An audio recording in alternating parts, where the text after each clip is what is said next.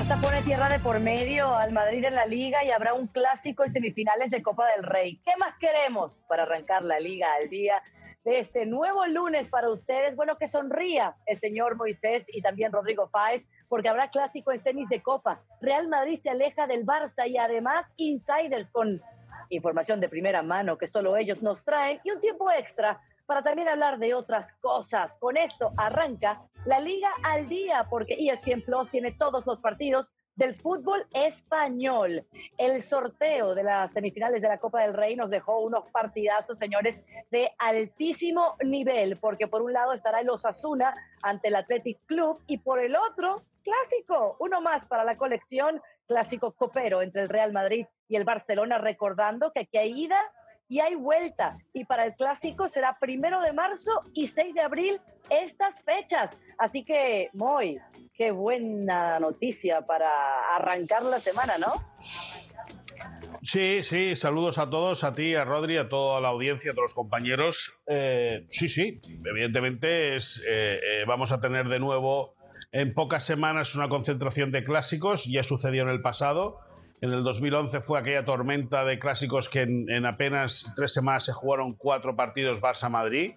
Desde entonces se ha repetido alguna vez, pero bueno, ahora llega en un momento y en el, y en el cual yo creo, claro, que no, no podemos decir quién llega mejor o quién llega peor. Sí, a día de hoy eh, eh, el Barça por, estar por encima eh, en, Liga y por haber goleado al Madrid hace un, hace un par de semanas, pero de aquí a que lleguen los partidos van a cambiar muchas cosas.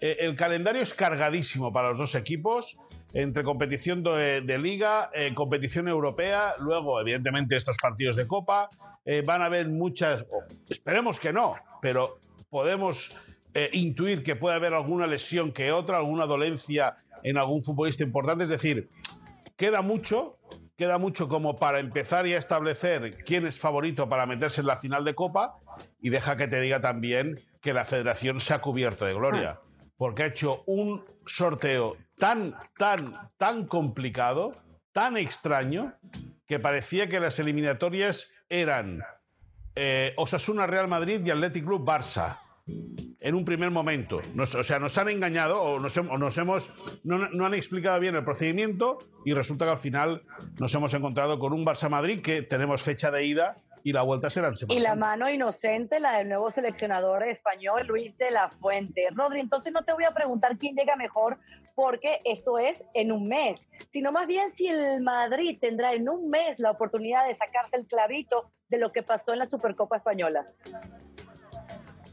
Debería, sí, el Madrid de verdad quiere optar al título de Copa del Rey y también, obviamente, por esa concentración de clásicos que decíais, si el Madrid quiere optar a la Liga, porque da la sensación de que ahora no está el Real Madrid. Y ya lo vimos el otro día en la Supercopa, en la final de, la Supercopa de España, que se jugó en Arabia, que el Fútbol Club Barcelona arrasó al Real Madrid y da la sensación, insisto, de que el Real Madrid no está bien. No está bien en defensa, no está bien en ataque. El día que de repente deja la puerta a cero, arriba no marca un gol y cuando marca un gol atrás es un drama. Por tanto, el Real Madrid en estas eh, fechas que vienen hasta esa eliminatoria de semifinales de Copa del Rey frente al Barça, lo que tiene que hacer es recuperar sensaciones cuanto antes y recuperando el punto óptimo de muchos jugadores que están, pero que se les espera o se les desea un rendimiento muchísimo mayor que el que están dando y tienes un mes por delante en el que conseguir todo eso. Lo que pasa que es que entre medias tienes que jugar contra el Liverpool en la Champions, que sabemos que el Liverpool está como está y que ahora mismo no está muy bien el equipo de Jurgen Klopp, pero es que es Champions y puede pasar cualquier cosa. Y sobre todo, si a eso le sumamos que en Liga no puedes fallar, porque como vuelvas a fallar,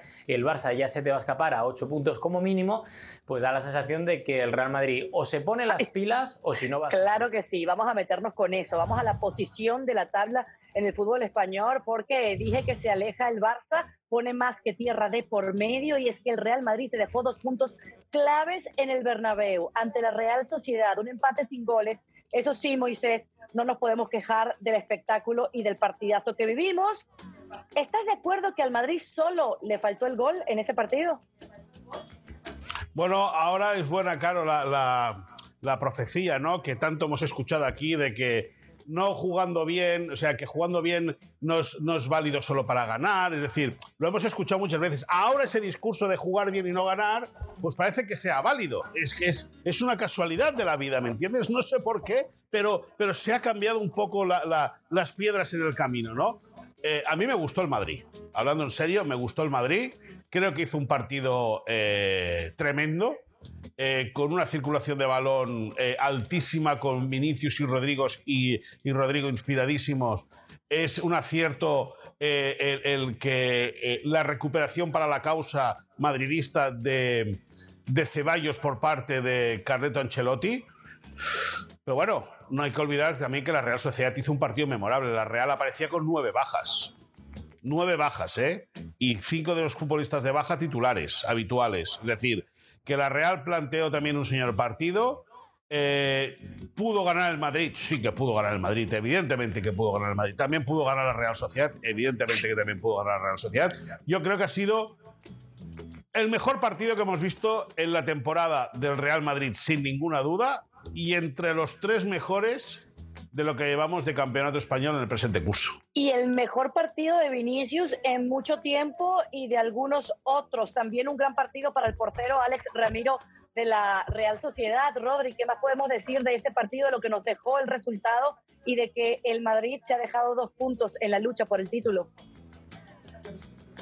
Que el Madrid este año no es tan completo ni efectivo como el año pasado. Yo creo que es la lectura que, me saca lo que pasó anoche. Es decir, el año pasado te bastaba ese punto que tenía por encima Benzema o Luca Modric o Tony Cross o Vinicius o el propio Rodrigo para marcar y este año cuesta muchísimo más y sobre todo con algo que creo que es importante y que el Real Madrid debería de mirar. Es decir, la falta de un plan B en ataque. O sea, o Rodrigo y Asensio que se disputan esa parte derecha del ataque, o Vinicius o Benzema tienen su día, o si no va a costar mucho marcar, porque lo que no puedes hacer es depender de la segunda línea con Fede Valverde o compañía para intentar marcar goles. Es que si Benzema desaparece, como ya hemos visto en algún momento de la temporada, no tienes un delantero centro específico para estar ahí.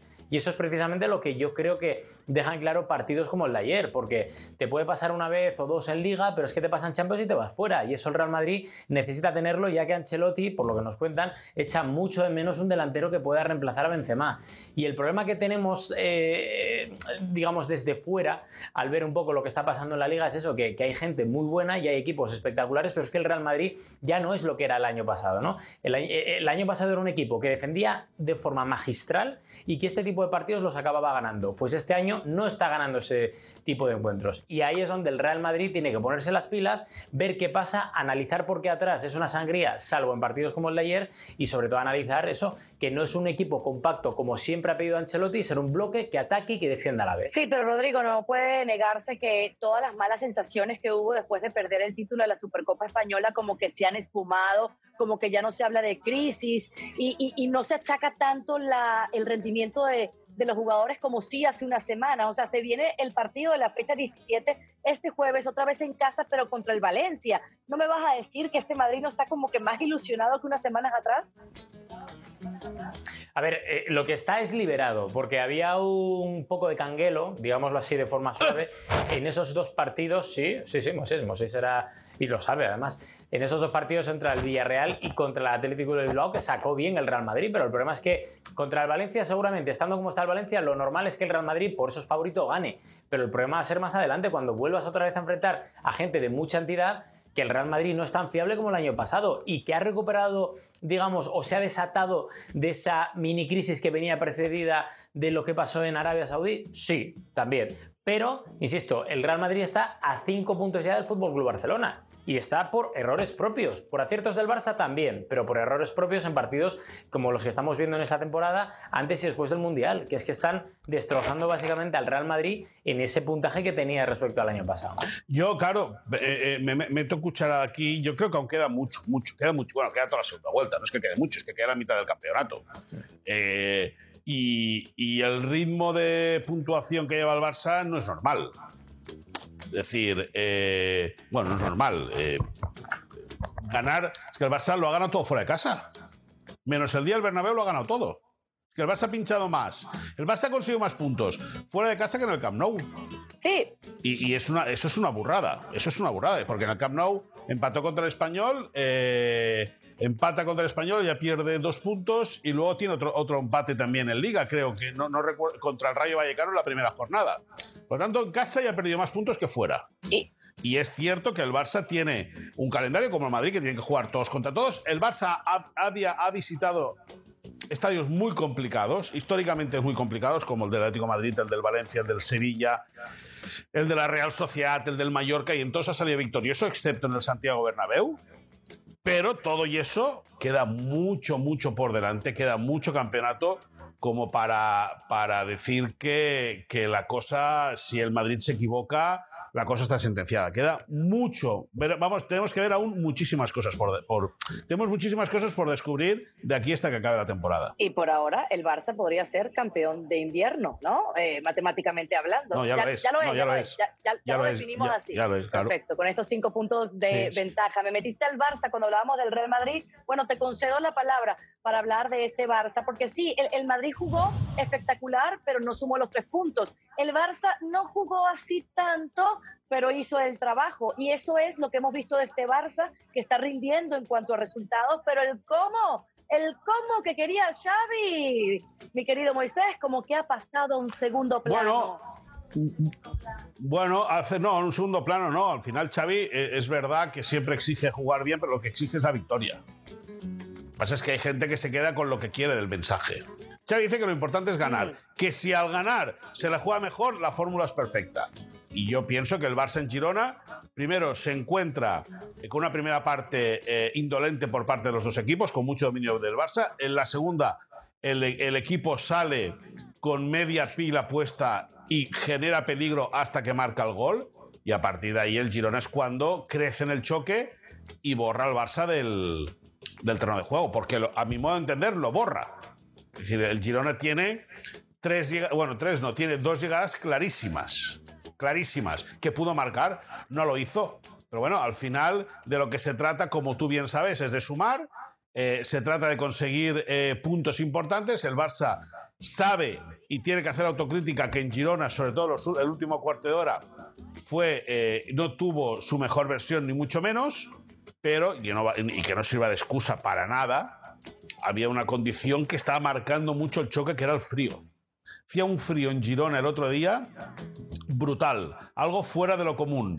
Y lógicamente, pues el, equipo pudo quedarse congelado, pero llegó tiempo para volver a casa con los tres puntos. Y eso es lo importante. Y si las cosas se ponen complicadas en busca de ese resultado, aunque sea por la mínima, aparece Pedri, que ha aparecido en varios partidos, que se está desatando como goleador de este equipo, el que le resuelve las castas, las castañas también a, a Xavi Rodri, ¿qué más podemos decir de lo que se está viendo de este Barcelona?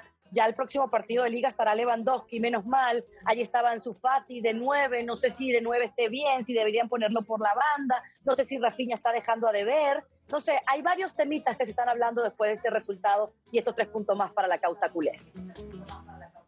Bueno, empezando porque el Barça para mí hizo mal partido el otro día contra el Girona, pero eh, con esa inercia que tiene de, ser el líder y, la, digamos, racha ganadora que te da la primera posición, al final consigues desatascar un partido, como decíais vosotros, con Pedri, que a mí me gusta mucho que Pedri se anime, se anime en el área contraria y no es algo nuevo que viéramos solo este fin de semana, sino que ya está empezando a ser habitual. Es un hombre que eh, cuando había esas comparaciones con Iniesta, aquí precisamente tanto Moy como yo dijimos que había cosas en las que se parecía al manchego, pero había otras en las que incluso por edad, por rendimiento y de forma, digamos, eh, progresiva se, iba viendo que Pedri igual era un poco distinto. Y una de las cosas que creo que hace muy bien Pedri es el hecho de, asomarse y atreverse eh, con el arco contrario porque, porque marca goles y tiene ese, ese vamos a llamarlo, uh, espíritu, ¿no? Que, puede ser un centrocampista que también tenga llegada. Eso por un lado está muy bien. Por otro lado, Creo que Rafinha tiene que dar un poco más. Estamos viendo una versión muy mejorada de Rafinha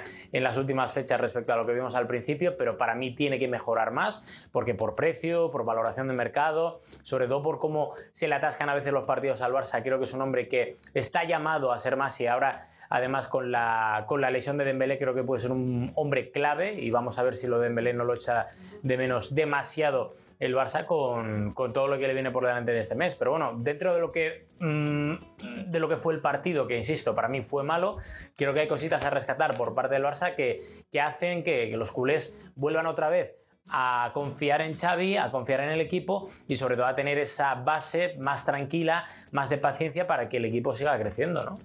Y ahí está lo importante. Y lo próximo para este Barcelona es el partido ante el Betis, partido que usted verá por la pantalla de ESPN Deportes desde el Benito Villamarín, este miércoles a las 2.55 hora del este en los Estados Unidos. También estará por ESPN Plus, como todo el fútbol español. Es la jornada 17 de la liga. Regístrate ahora para que no te lo pierdas. Y vamos a pasar a los insiders. Moy, arranco contigo. ¿Qué pasa? Con la actitud de Jordi Alba?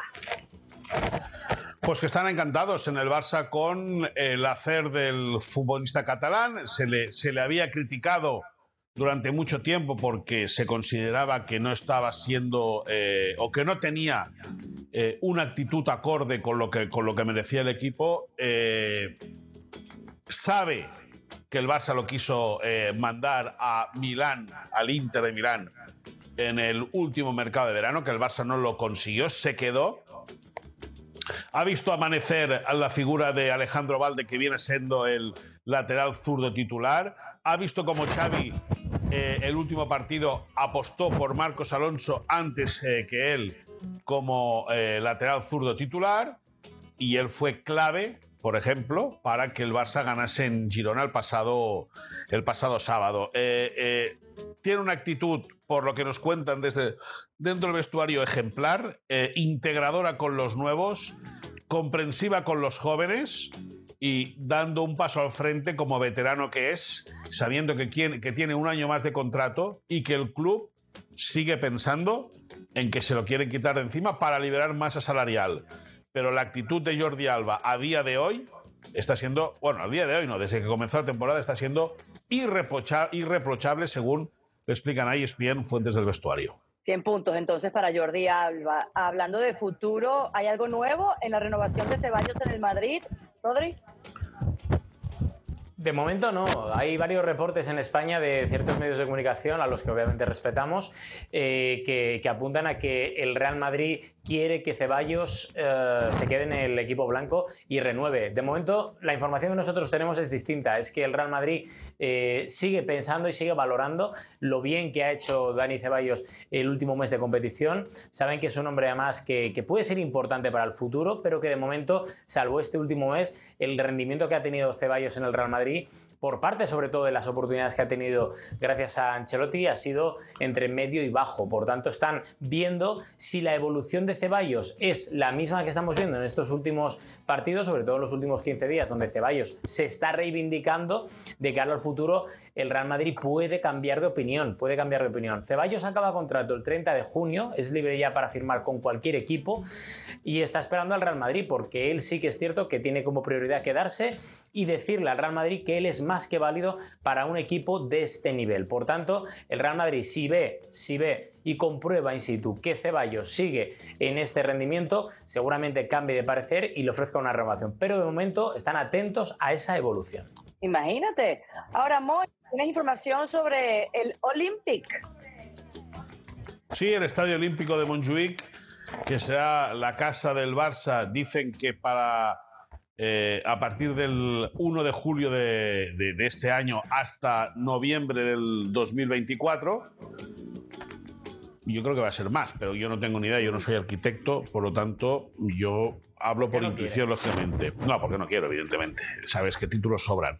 Em, con todo, en el Barça están ya trabajando en lo que es la instalación olímpica muy preocupados por el tratamiento del terreno de juego, de lo que tiene que ser el césped. Están ya implantándole las plantas de arena, de grava, para que, eh, lógicamente, lo que tiene que ser luego la base donde va a ir el césped sea la mejor posible. Están en manos de expertos, de, auténticos, no auténticos profesionales, lógicamente, eh, científicos y, e ingenieros eh, que manejan la situación como pocos. Van a plantar una primera toma, una primera toma de panes de césped para que vaya arraigando lo que es la base. El Estadio Olímpico Montjuic en el próximo verano va a tener conciertos eh, importantes, entre ellos el de Bruce Springsteen, por ejemplo. Y una vez se acabe eh, la época de conciertos, a finales del mes de julio, se va a retirar, lógicamente, esa primera capa de césped, se va a replantar una nueva, exacta, idéntica a la que tiene el Camp Nou a día de hoy, con un césped híbrido entre natural y artificial, para que el día del torneo Joan Gamper, a mediados del mes de agosto, el césped del Estadio Olímpic sea una alfombra. Me encanta. Ahora, Rodri, las horas de Felipe en la Premier están contadas, horas decisivas, mejor dicho.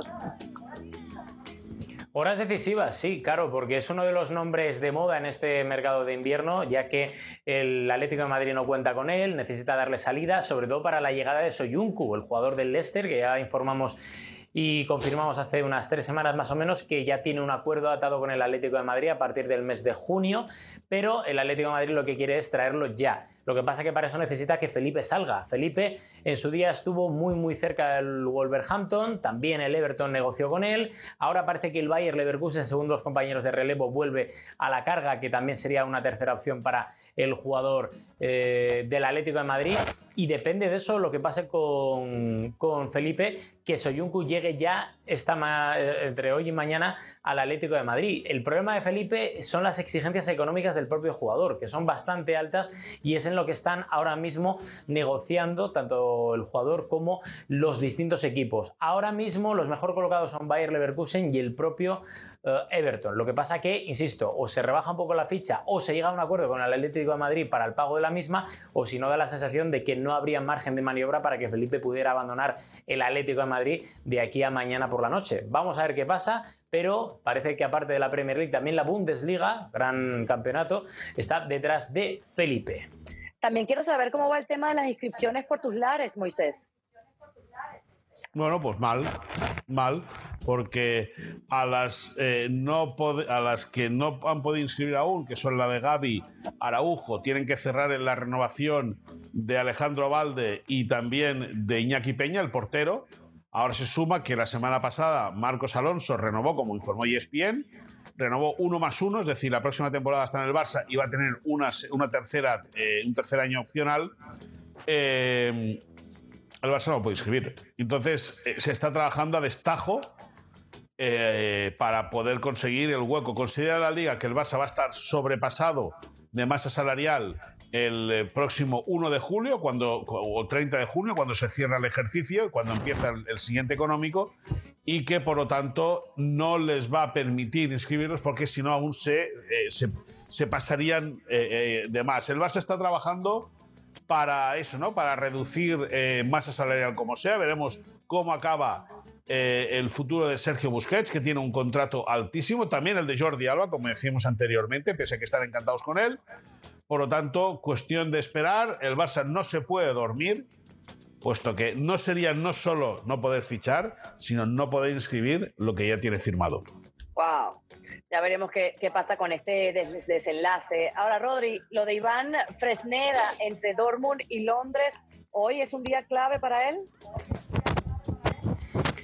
Más que clave, no sé si triste o positivo, y me explico. Iván Fresneda se va a quedar finalmente en el Valladolid. Ha sido el protagonista del gran culebrón del eh, mercado de invierno, por lo menos aquí en España, ya que eh, Arsenal, Borussia Dortmund, algún equipo más que contaremos en las siguientes semanas han estado muy cerca de ficharle. Lo que pasa que eh, primero, el Valladolid pedía 15 millones de euros, que era lo que decíamos, tiene una cláusula de 30 millones de euros, y tanto Arsenal como Borussia Dortmund, que han sido los que más han insistido en el fichaje del jugador, sub-21, eh, han decidido esperar. ¿Por qué? Pues por una cosa bastante, bastante de cajón, como decimos aquí en España, de sentido común. Es decir, el Valladolid pedía que el jugador se quedase hasta el 30 de junio, es decir, venderlo ahora, pero que se quedase cedido hasta el 30 de junio.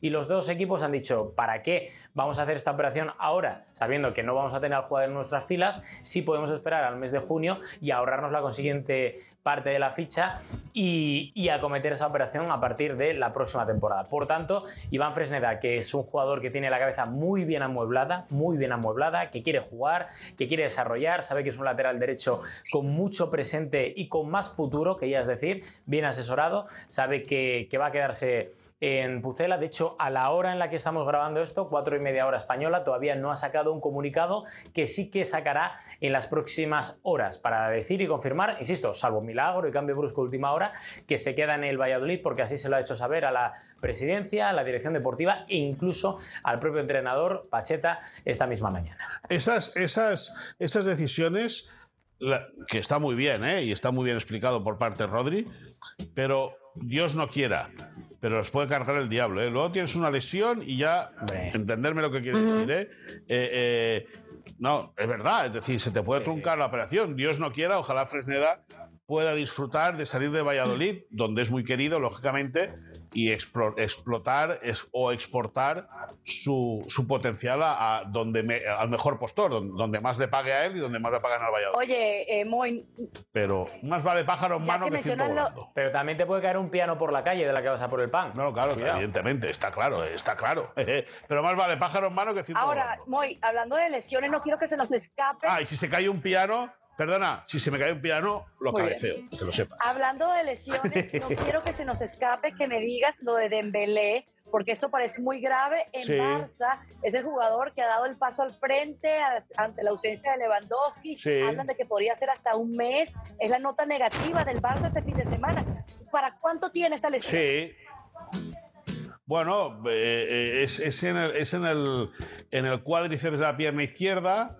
Eh, es que no, se puede. Eh, es que la, lesión en el cuádriceps, dicen los expertos, que en 3-4 semanas puede estar corregida y que nada tiene que ver con el músculo del chut, ¿no? El músculo del tiro, que no sé si recuerdas, por ejemplo, que a Sergi Roberto, que es muy cerca de la zona donde se lesionó ahora Osman Dembélé, le hizo pasar dos veces por el quirófano. Eh, el, Dembélé se va a perder como mínimo la eliminatoria de Europa League contra el Manchester United. A partir de ahí ya veremos. Supuestamente llegaría para el doble enfrentamiento con el Real Madrid en, la Copa del Rey, pero es Dembélé, es una lesión eh, muscular. Vamos a ver. Eh, eh, es la primera vez que se le lesiona a Xavi en la era Xavi este jugador, así que es la noticia negativa del Barcelona este fin de semana, más allá de los cinco puntos que ya le saca al Madrid.